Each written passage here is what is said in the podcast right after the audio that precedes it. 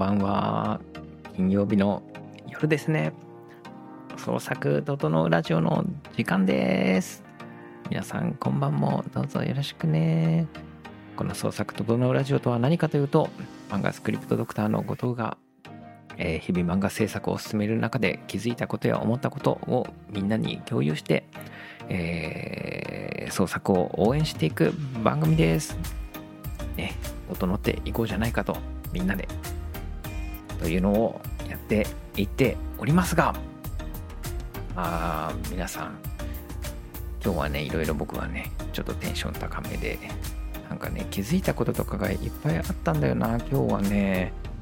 やっぱりちゃんと寝るって大事かもしれないね。昨日まあなんかちょっと立て続けにお仕事続いてこの土日も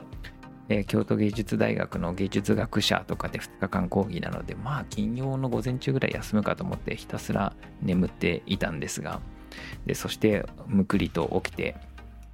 でお昼を食べてね夕方にでその後その後は、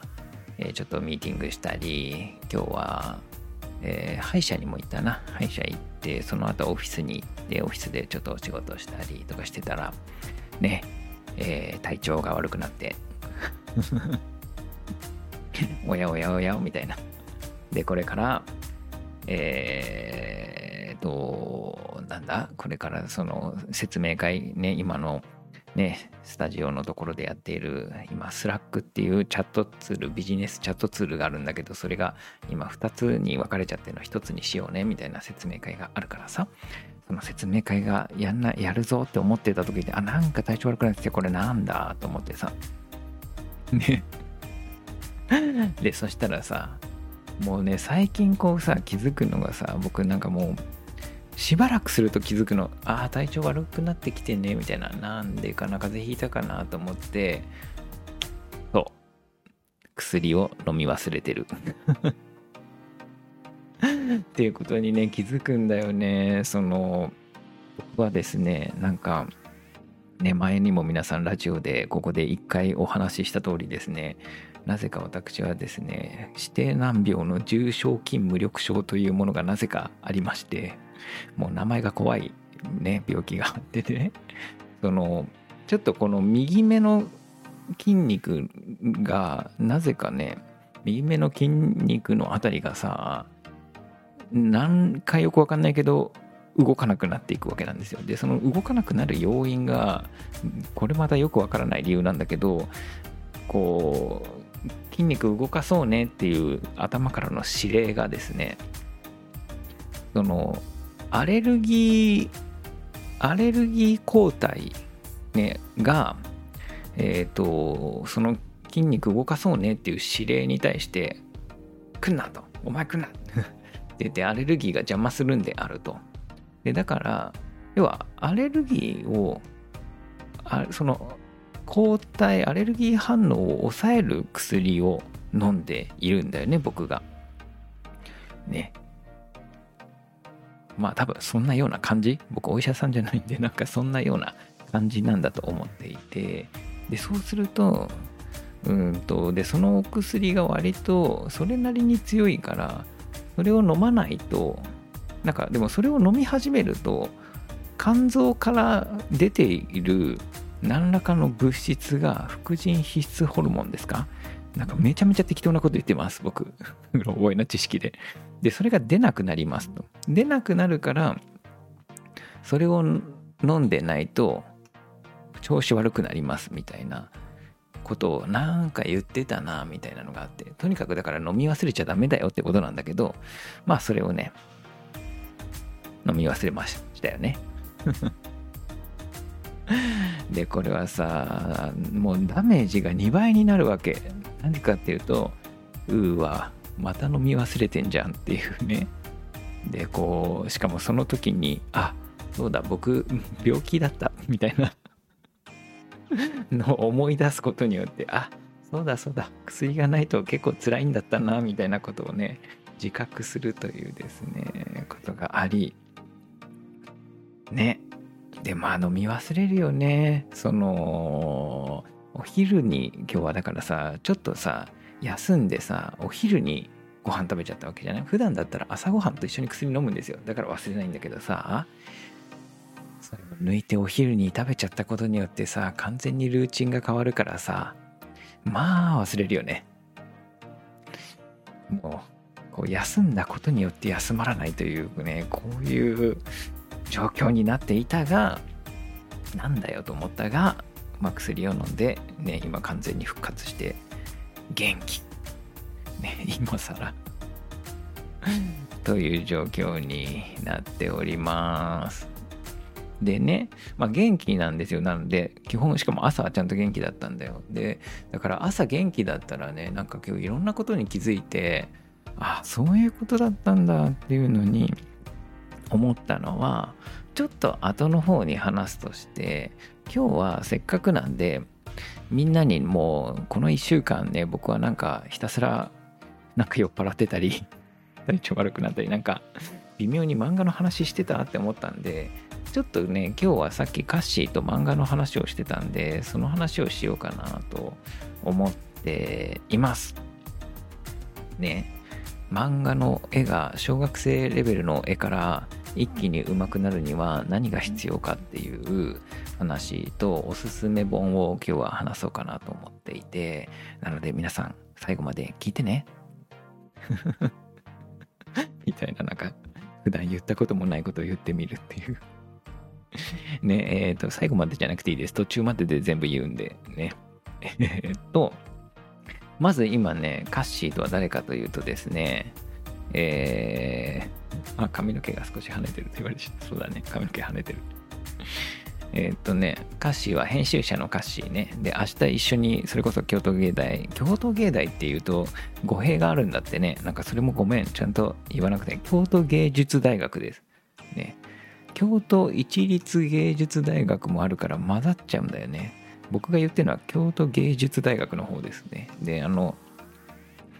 えー、講義をしてくるんだけれどもさ。でそこで今カッシーはさあのー、漫画をずっとアップしててでそこで今ねちょうどバズってたりしてるんだよ。すごいよね。バズってプチバズだよね。カッシーの、えー、漫画とかって今見れるかな？じゃあみんなにもじゃあ今コメント欄に貼っとくね。よこれが。面白いよね。なんかね、うさぎが逃げた。ある日、我が家のうさぎが逃げて、無事に市役所で保護されたんだけど、他のうさぎと一晩過ごしたので、子供ができてるかもしれませんって言われて、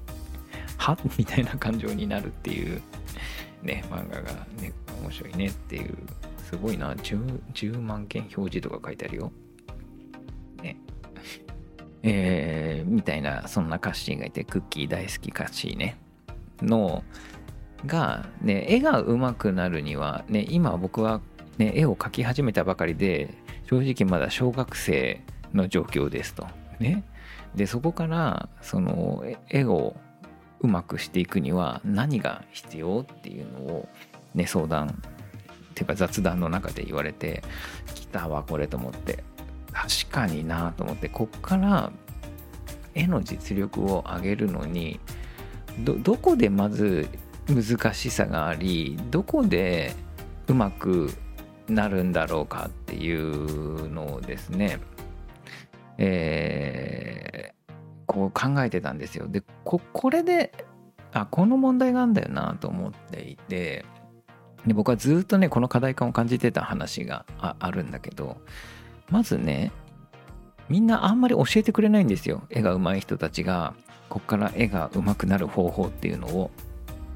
でこれなんで絵が上手くなる方法をこう教えてくれないんだろうと思った時にみんなこれ自信がなくてこの自分流でやったやり方合ってんのかなっていうのがねあの紹介できないんだよなって思ってんのがあんのね。つまりこれからキャラクターを描いていきたくなるじゃない。でキャラクターを描いていく時にまず大体の場合は丸描いて体のブロック胸のブロックとかお腹のブロック腰のブロック描いてでもものブロックふくらはぎのブロックとかあとは、この二の腕とかこの腕のブロックをあ大丈夫。これなんか僕のさ画像止まった？止まってるよね。大丈夫？これはですねなんか12時になったことで Adobe のアップデートが勝手に始まり何かを阻害されているぞ。Adobe さんよ。頼むぜ。勝手にやるんじゃないよ。そうだよね。とこれはどうしようかな。よし。終了終了。アドビーさん頼むぜ。頼むぜ。そうだよね。12時になってね。土曜の12時になってね。そうですよね。治った？治りましたかね？でもね Dropbox も動き始めたぞ頼むぜ Dropbox さんちょっと Dropbox さんは今止まっててもらいたいぞしかし終了がないなちょっと待ってよよしとりあえず1時間止まっててもらおうよしもうちょっと待っててね、 Adobe さん。君は少し止まってるんだ。よし。はい。じゃあちょっとアドビーさんを止めさせてもらって、で、なんだっけ？でね、そう、キャラクターの素体をね、書いて、だからなんていうのかな。いわゆる当たりっていうやつだよね。漫画の、こう、キャラクターを書いていくのに、当たりが必要ですと。お、YouTube が受信している動画が少ないため、滑らかなストリーミングを維持できません。大丈夫か？ちょっと待って。これは大丈夫か？なんとなくダメな気がしているいけるか？まあいっか。このまま行くか。まあなんとなく録画はできてそうなんで、ごめん、このまま行くね。えー、で、その、そのさ、というわけで、今ね、みんな、例えば Google のところで、Google 画像検索とかで、例えばイラスト人物当たりとかね、えー、調べてもらうと、いろんな当たりの取り方があるんだと思うのね。で、よくあるのは、なんか例えば、こう、美術系の人だったら、やっぱルーミスっていう風なのはよく言うですよ。ね、えー、優しい人物イラストルーミスのルーミス先生の本とかねあれあとは何だっけ？あの赤い本。忘れちゃった。まあでもなんかそういうさ、えー、海外で産権の本っていうのがあるんだけれどもさそれってさ大抵の場合あれなんですよ。等身が高いんですよそのあたりって。でやっぱりすごくギリシャっぽかったりアメリカンだったり本当の人間の体型のデッサンだからしかもちょっと西洋人のものだから日本人の体型とちょっと違うんだよね。でだししかも漫画のキャラってさやっぱちょっと顔大きかったりするじゃん。だからこれをまんまやっても本当の人間が描けるようになっちゃうから ねこの当たりの取り方を覚えてもちょっとむずいっていうのがあるんだよ多分でそうなってくるとじゃあ他のいろんな漫画の教本とか、まあ、いろんな学校とかの当たりの取り方っていうのがねいろんなのがあるのよ。なんか例えばその顔の丸描いてで顔の丸の取り方さえこの頭蓋骨のこのほっぺのところまでで丸球体を描いて顎をつけるパターンと最初からこういう卵型を頭として当たりを取るパターンととかね。であとは胸のところもここに逆三角形の三角を描く人もいれば胸のこうこういう逆普通に逆ハート型を描く人もいるしでとかね。であとここにブロックを作ってあとなんか人によってはここに腕に魚みたいな魚を描くんだみたいなことが書いてある教本とかもあるしっていうようなわけで流派があるんだよ。ねまずその素体の当たりの組み方に。でさみんな多分思ってんのがさみんななんとなく絵描きの人ここが不安なんじゃないかなと思ってて私はこの流派だけどこの流派でいいんだっけみたいなだから新しくその絵を教えてくださいっていう人にこの辺りの取り方だよってしっかり教えられるかっていうとこれはあくまで私の流派で私はこれが合ってたからこれを使ってるけどこの人にとってこの辺りの取り方はいいんだろうかっていうのはやっぱりそうね表現したいもの次第と思ってね書きたいジャンルの方向性次第で書き方変われるから教え方は難しいって今ね言ってくれてるけど本当にその通りで自分はこの当たりの取り方がしっくりきてるけどこの今初心者で教えてくださいって言ってきているこの歌詞はどの当たりの取り方が合うんだろうっていうのはやっぱりわからないじゃない？でだからねみんな多分ねその教えてくれなかったりね、えー、難しくなるんだよなと思ってて。でというわけでなんで僕はこの素体のバランスの取り方をまず次は覚えてほしいんだなんかその比率とかを覚えるとすごく書きやすくなるからその例えばじゃあこの頭のさ長さとさこの腕の長さとかこのさらに手首とこの肘の長さは全部1対1でね1対1対1で同じとかさ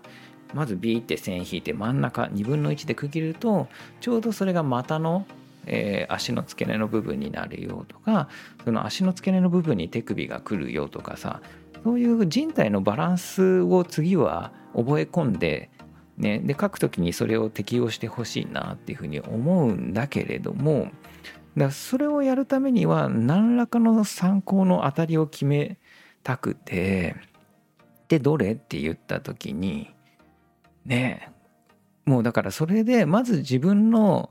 えー、描きたい絵に近いものから、えー、その参考素体を選ぶっていうのが必要ででもこれをいきなり初心者でさやるのってさ難しいよねと思ってて。まあでも歌詞に関してはなんかねもともと書きたかった小説とか、ね、企画とかの感じも見ててもなんかねラブコメ系の、ね、感じだから僕ともそんなに遠くないだろうなと思って、えー、僕はインターネットの中から見つけろってこれとかいいんじゃないみたいな感じでおすすめしといたがね、なんとなく僕は歌詞はこれをもしかしたら聞いてくれるかも聞いてこないかもしれないけどなんか今パッとね見たらねまあ一番上に来るやつなんだけど、このイラスト漫画教室絵がこうのね、やつとか良かったよ。この、これは、これもリンク貼っとこう。ね、僕はね、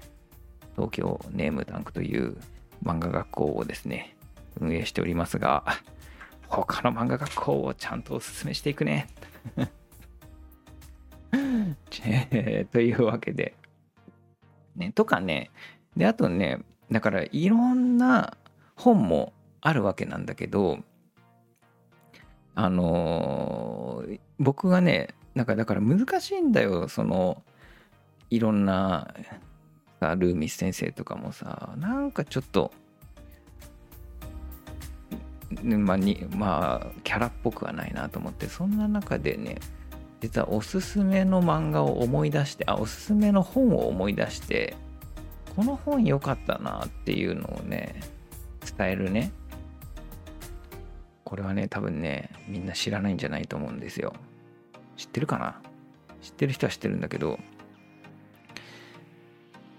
獣耳の書き方。えー、超かけるシリーズ、獣耳の書き方ですね。これが僕はおすすめですねというのを思い出して、ね、これ何言い始めたっていう風になると思うと思うんだけど、ちょっと今僕リンク用意するね。えー、と、本当はアフィリエイトを入れてもいいところなんですが、入れずに。ね、はい、おこれです。今チャットのところにも貼ったけれども。ね、このね、獣耳の描き方えー、何個かね違う作家さんで出てるから気をつけてほしいんだけれどもえー、っとねこの柳先生ひそな先生これ読めない。ねえー、先生のですねやつのこの獣耳の書き方本なんだけどこれねめちゃめちゃちゃんとね獣耳を描くまでにしっかりデッサンの素体をね描いていくんですよ。獣耳なめんなと。ね。獣耳は体から始まるんであると。ちゃんと人間のしっかりしたデッサンと体がかけてからそこから獣耳つけるんであると いう感じになっていてですねもうまずねしっかり形をとってキャラクターを作るっていうのがしかも可愛いキャラクターなんだよ。絵柄もめちゃめちゃ現代っぽくて可愛いからこの獣耳の描き方本がねすごくおすすめだよと思ったので貼っておきます。さあというわけで一旦だ。なんでねあとはこれをうん、このバランスとかを考えながらね人物を描いていくっていうのがいいんじゃないかなっていうことと。あとはそうだなうんとそれと同時にもう絵を良くしていくんだったら立方体を描けるようになるっていうのが一個大事じゃないかなと思って頭の中の空間をちゃんとその紙の上に定着させるっていうこと。で頭の中にはさやっぱり映像とか 3D の状況で、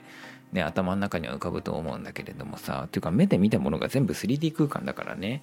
でそれをさ2次元に定着させるっていうのはさやっぱりそれなりに慣れが必要で。でそんな時にこう立方体をねもうどんな角度でも、えー、紙の上にかけるっていうのはすごくえー、ていうのかな。まあ当たり前だけど空間が描けるようになって、えー、一つの基本じゃないかなと思うんで。しかもね、立方体のいいところってね、自分でチェックできるんだよね。立方体を描くじゃない。で、立方体を描いて、で、そうやって、その次に、くるって回すじゃん。ね、紙を。で、そうするとさ、ちゃんと描けてたらさ、回したところで立方体に見えるはずなんだけどさ、そのうまく書けてないとさあれ全然立方体じゃなくねみたいな感じで気づくんだよね。くるくる回した時に。でそれが自分でセルフチェックできるのが良きだなと思っていて、えー、なんで自然な立方体をね書けるようになると。あの透明なガラスの立方体みたいなイメージがいいと思います。向こう側の奥の線も見えるみたいなね感じで書けるようになると良いのかなと思いますね。他にもなんかいろいろなんか特訓の仕方はあると思うんだけどもちょっと今言葉で説明すると難しいから一旦は立方体からいきましょうかと。たくさんたくさん立方体書きましょうと。さあそこからえー、っとあとは模写とか本当は組み合わせてもいいかもしれないね。人体の素体を覚えてで素体をよく見てあじゃなくて模写をよく見て、えー、でそれで写していくっていう時になんか自分で覚えて写すといいんじゃないかなと思うな。で写す時に素体を意識して写すとなんかさやっぱりその素体のバランスを理解してた方が写すのは早いからね。あれ腕これ長えかな？みたいな短えかな？みたいなのに迷ってるとさ映せないじゃない？その時に素体で見ていけるように絵を見ていけるようになればね多分描くのが早くなるんじゃないかなと思いました。そしてたくさん練習してみてねカッシーと。思ってるよ。さあじゃあまあ聞いてないかもしれないけどね。じゃあ一旦オープニングテーマを終わりにしつつ今日の僕の気づきの話をしていこうかなと思うんですが最後にねえー、あ、今日のまんべんネオは寺田克也さんなので、えー、参考になるかもということだ。確かに。でも見てねと。いや、今日はね、なんか面白かったなと思ってていて、うんとね、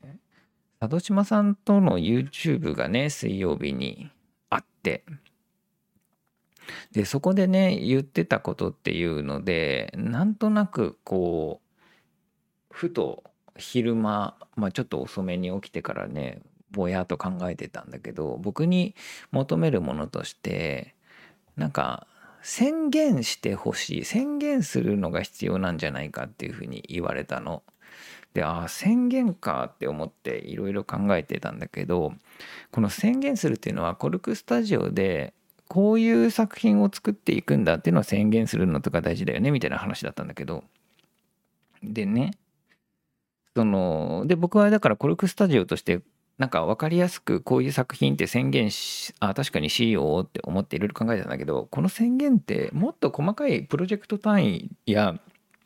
それこそ一人一人の作家さんや編集者もしくはこのグループやプロジェクトにおいても宣言っていうのがあるとみんな動きやすくなるだろうなと思っていてあこれかみたいなのをちょっとね思ってた時にでいろいろつながったんだよね僕の中で。で何がつながったかっていうとこれどういうふうにこのつながりしかも僕はそれを感覚から言うとなんかあそういうことなと思ってものすごくすっきりしたっていうえー、体感を得たのでしかもちょっともうそのことで少しいろんなことがおかしくなってきちゃうぐらいだったんだけどなんかああそことかっていうその体験をみんなにお話ししたいんだけど今日はね。だからちょっとなんか今日一日僕は嬉しかった。楽しい気持ちだったんだけど。うんとね。えー、まずそう宣言っていうことかと思ってて。で僕はねそのよく今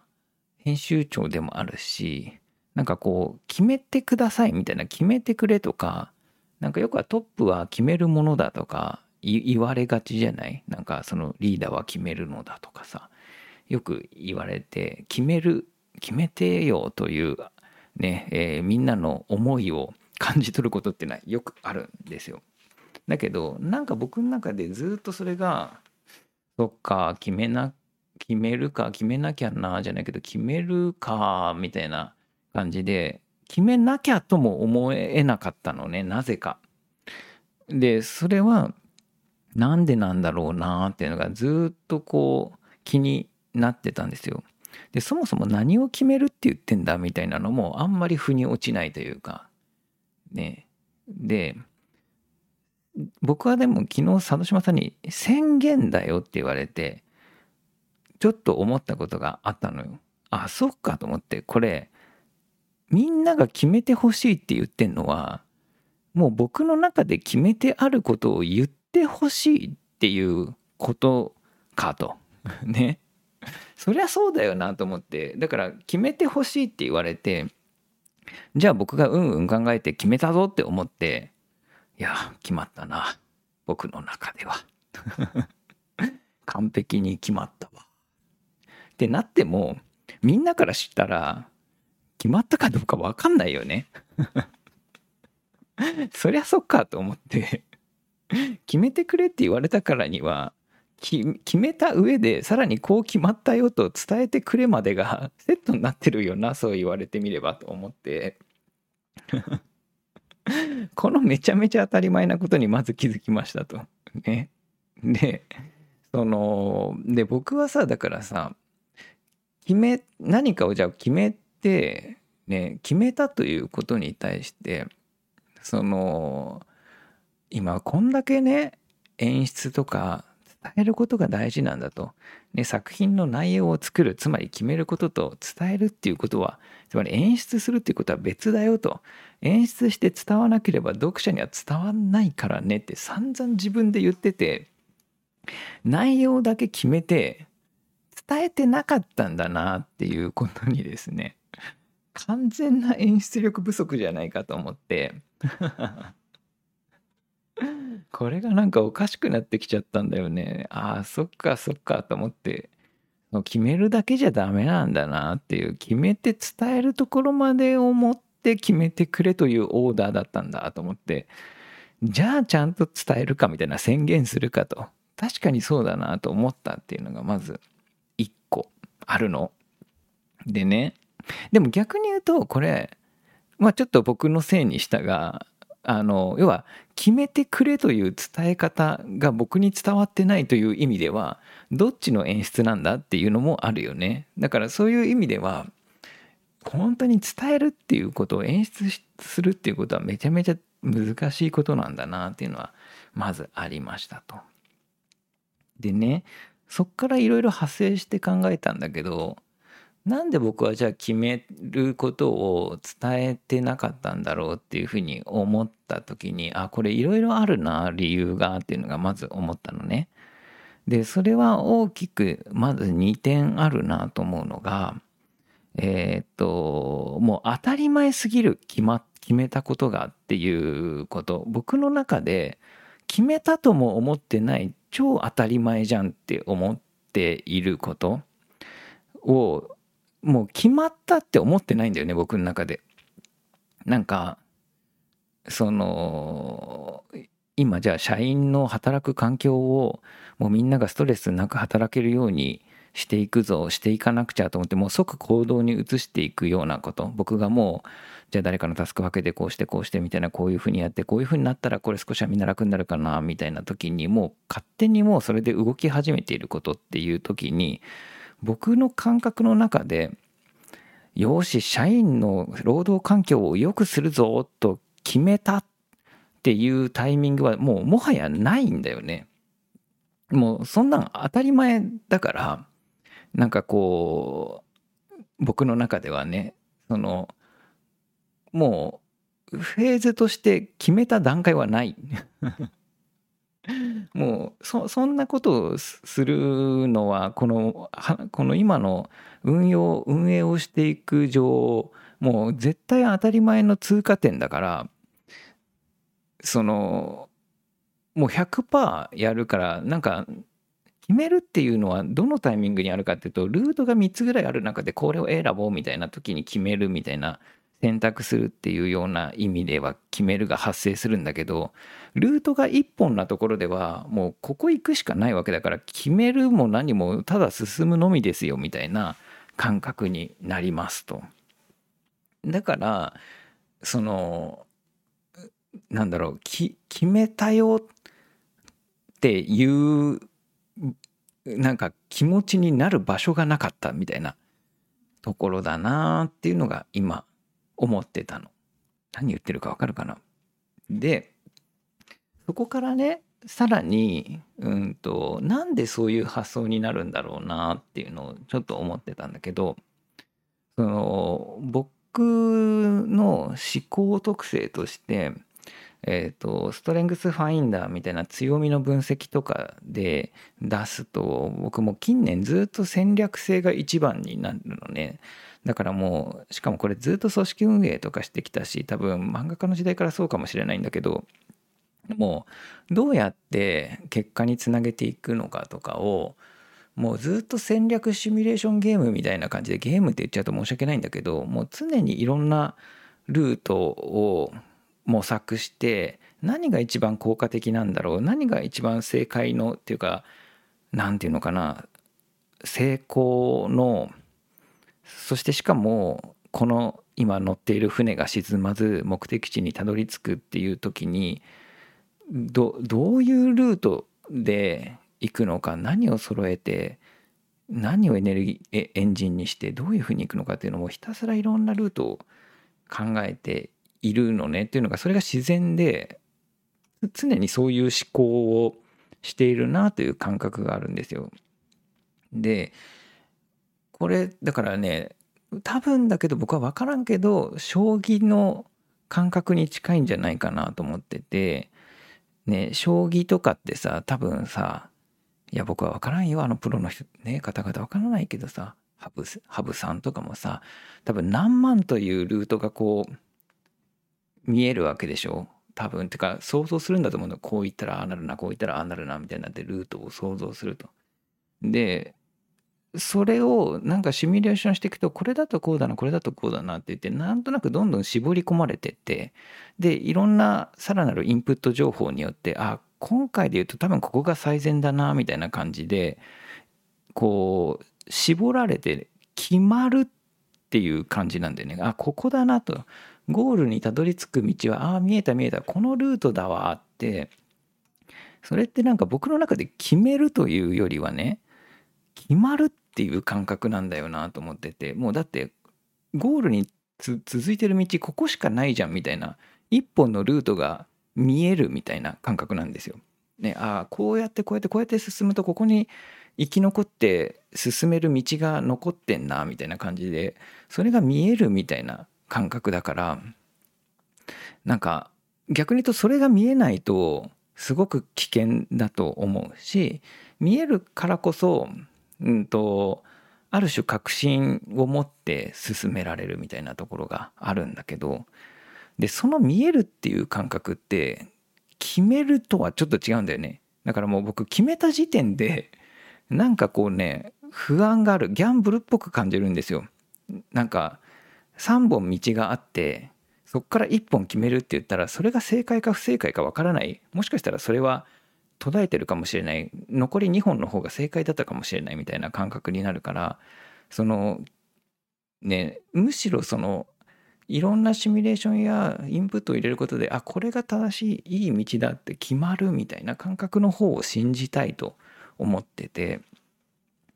でそうなってくるとだからなんか無数のルートや情報の中からあこのルートだ見えたなっていうといつの間にか決まってるんだよね大体のことが進める時に。でそうするとなんかじゃあそれを今こういうふうにやっていくぞっていうのを宣言するタイミングをなんかその発想がなかったからまあ正直忘れてたみたいな 感覚だよね。でこれだなみたいなのを思っててでだから僕は佐渡島さんがなんか本当にありがたいことに決めることを望んでるみたいなこと言われたら僕はもっと混乱してたかもしれなくて決めるってなんだみたいなことになってたかもしれないんだけどっていうかずっと僕はそうなってたんだと思うんだけど今回宣言するのを求めてるって言われてあそれなら全然そういうことが足りてないのはと。ね、あちゃんと今僕が見えた道筋で進めているっていうことをこの時点でここの場所にいるはずででそこに進めようと思っているよということをちゃんと伝えていくっていうことがすごい大事なことだったなっていうのを今一個今一度分かったなっていうのが一つ目。でもう一つの今までそれが僕は宣言してこなかったのがあこういう意味もあるなっていうのが思ったのが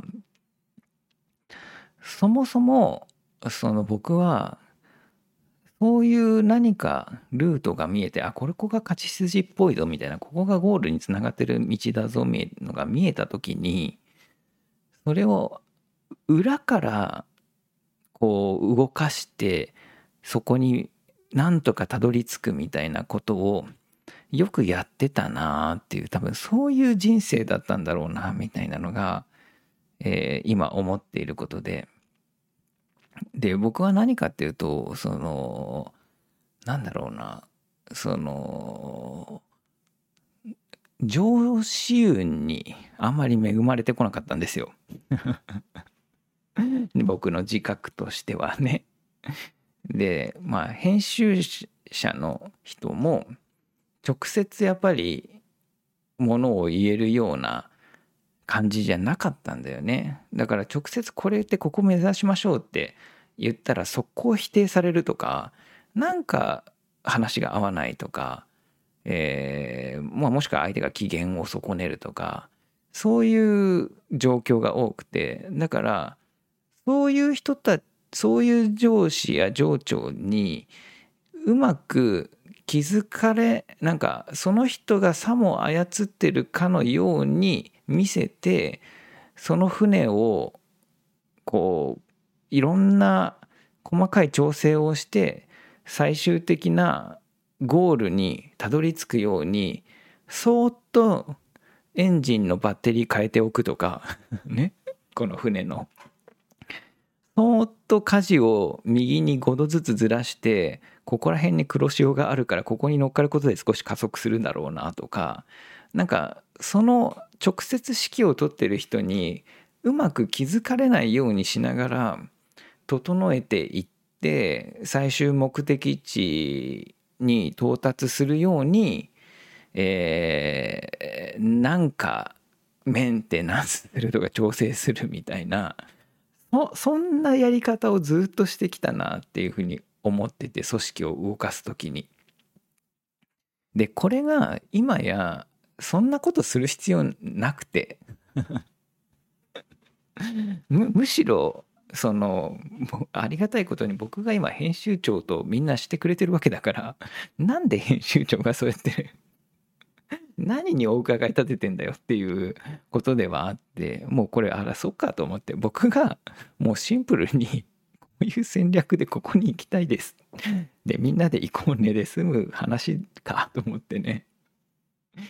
そりゃそうだよねみたいなのはちょっとこう改めて思ったな。でもそれもなんか正直そのあれだよね数ヶ月前まではやっぱり違くて、ね、このこの組織であってもやっぱり僕は同じ編集長という立場の中でももうここやりましょうって堂々と言えるような状況でもなかったからやっぱり結局は調整調整して、え船を進めるっていうねみんながパフォーマンス出せるようにして進めていくみたいなやり方に慣れてたからそう。だから裏からもうまさに黒子のようにね動かしていくっていうことをやってたことによって自分の中ではもうこういうルートしかないでしょみたいに完全決定してることを伝えずいつの間にかそういう状況に船が進んでいるみたいなことを目指してたけどでもそのやり方だとみんなえこの船ちゃんと前向いて進んでるかなとかが不安になるよねと思ってて僕は一人で安心してんだけどね。あ大丈夫だなと これちゃんと前向いてねえー、時速10ノットで進んでるわみたいなのを僕だけがなんか分かっているみたいな状況なのはまあとってもよろしくないなと思ったんで。これはね態度を改めていく時期だなって今日は思った。ね、だからね、寝るのってすげえ大事だなと思った、最終的に。タイミングがね、あって、だからその宣言するっていうことと寝ることというのがですね、ちょうど伴って、なんかいい気づきだなと思ったな。いや、だからさ、そのもう僕の見えてた、まあこういうふうに進んでいくといいんじゃないかっていうものを、ね、だから結局伝えられてないっていうことだよね。この伝えられてない演出力がない。っていうことがなんかもうねおかしくなってきちゃってて。いやーそうかと思って。あこの演出してなかった伝えてなかったっていうことがなんかいろいろもう問題だったなみたいなことを思いましたね。みたいなね。だから、そう、そこら辺が一本自分の中で、ね、宣言するっていうところから見えてきたぞという感じです。さあ、じゃあ今日のところはこんな感じで一旦エンディングにしましょう。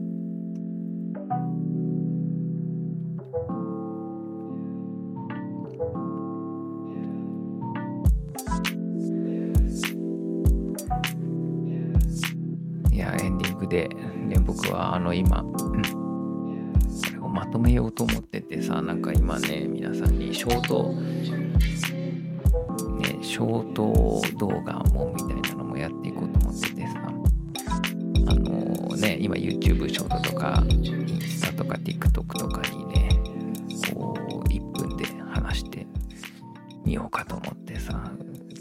縦のもうこのスマートフォンでさ、縦で撮って昨日とか上げてみたけれども。どうだろうね。これですね僕はですね意外とね焦ってますよそれはなぜかというとですね皆さん注目いただきたいんだけれどもこのですね僕のチャンネルはですね2万ちょっとなんですめちゃめちゃありがたいことにもういつの間にか2万人いるんですよあいいですねさっきですね2万90人だったんですけど、2万89人になってます。より減りましたね。あのですね、徐々に減ってってます。どうする？ね、これにですね、2万人を切ったらさ、なんかせっかく2万人いったのにさ、ね、みんなにさ、2万人まで来てくださったのにさちょっと悲しくない？ねこれねどうしようかなと思っておりましてえー、現在の数を表示。おおいいですね。2023年の1月21日の段階はですね、2万140人だったんですよね。そして今ですね、2万89だから、どんぐらい減ってる ?50 人ぐらいですね。この 1ヶ月で減ってっている。どうしたらいいんだ？この「整うラジオ」をやっている限り微減していくどうしたらいいと思います？皆さんこれこのままいくとね月50人ぐらいずつ減っていくとですねあと1ヶ月後には2万人を切るというですね。はあ、どうしたらいいんだ？これは何だ？やはり求められないのか？今何が求められているんだ？せめてせめて別に増えろとは言わん。増えろとは言わんがせめてこうトントンにやってるからにはねこれ やり続けて減っていくんだとするとさこれ本当にやってるここれ意味ある的なえー、話がね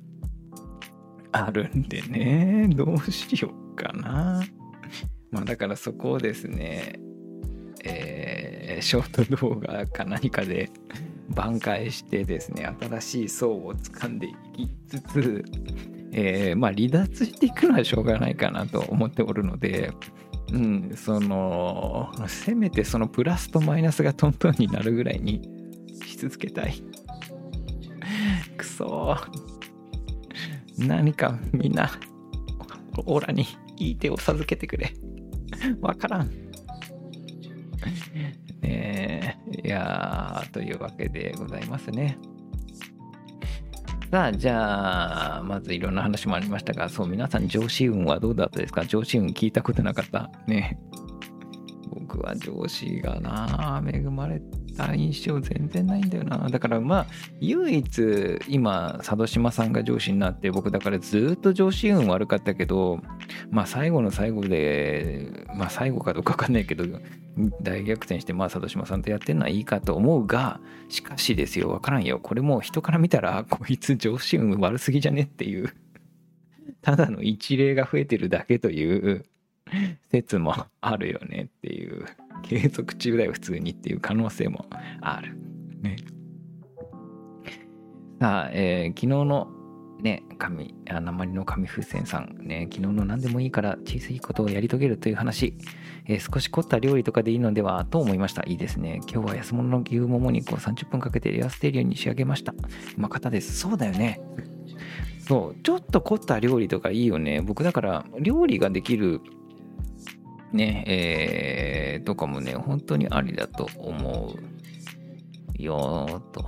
ね、で本当にさそれこそカッシーみたいに今小さな4コマ作るとかもめちゃめちゃいいこととかだと思うし何か一つずつやるってめっちゃいいよねと思ってますお本日も酒のお供に聞いていたとありがとうございますあ自分は最近登録したって言ってくれてる人もいるあ、いいですね。これから良質なファンが増えていくといいんじゃないかなと思います。そうだよね。いいこと言ってくれるよ。そうだよね。ただただ僕が2万という数字にビビってるだけで、むしろ逆にやってやったぜという気持ちになるか。そうだった。出来事と感情だわ。2万人を下回ったら、絞り切ってやったぜと 思う。祝っていこう。逆に。このね、残ったみんなでね。あ、嬉しい。このラジオがあるからモチベーションが保てると言ってくれている。よかったよかった。ありがとうございます。ね、増えるときは大体なんかでバズって急増というパターンが多い。そうだよね。まあ、なんでしょうね。まあ、まあ、別にめちゃめちゃ増えなくてもいいけどね。ひとまず。でもそうだよ。みんなのに関係がある話で言うなら、あの、ツイッターとか SNS の漫画的な増え方は、徐々に増えるというより、バズって減って、バズって減ってみたいな、そうそういうような、ギザギザみたいなこと多いからね。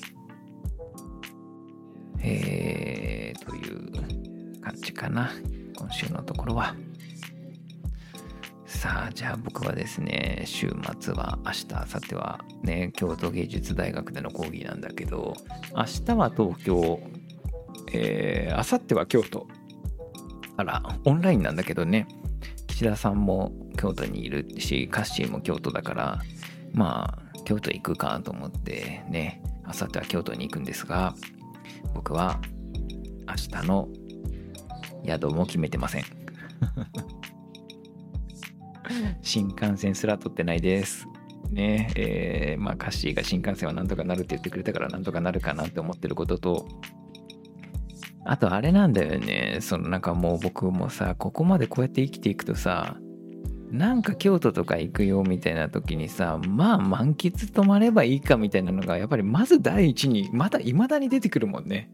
まあどっかの漫画喫茶が安いかなみたいな快活クラブとか今いいよなとか出てくるけどまあでもねビジネスホテルもいいとこある。まあカプセルホテルでも全然いいんだけどねそのね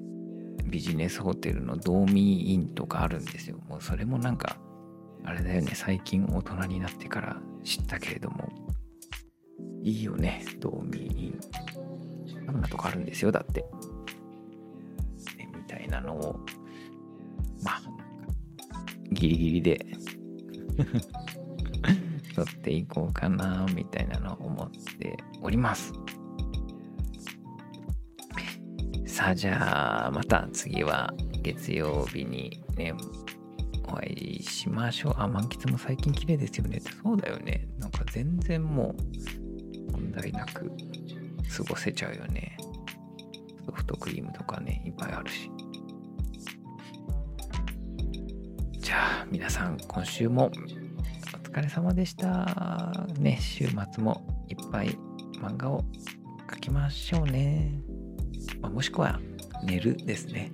どちらでも、ね、整った気持ちで楽しくやっていくのが一番だと思っています。じゃあ皆さん今週もありがとうございました。あ、美味しい京都料理食べてきてくださいねって言ってくださる。あ、京都芸大の講義楽しみに。あ、そうだよね。散々ここで呼びかけたから受けてくれる人もいるよね。ありがとうございます。明日、明後日楽しみましょう。じゃあみんなありがとうございました。おやすみなさい。またね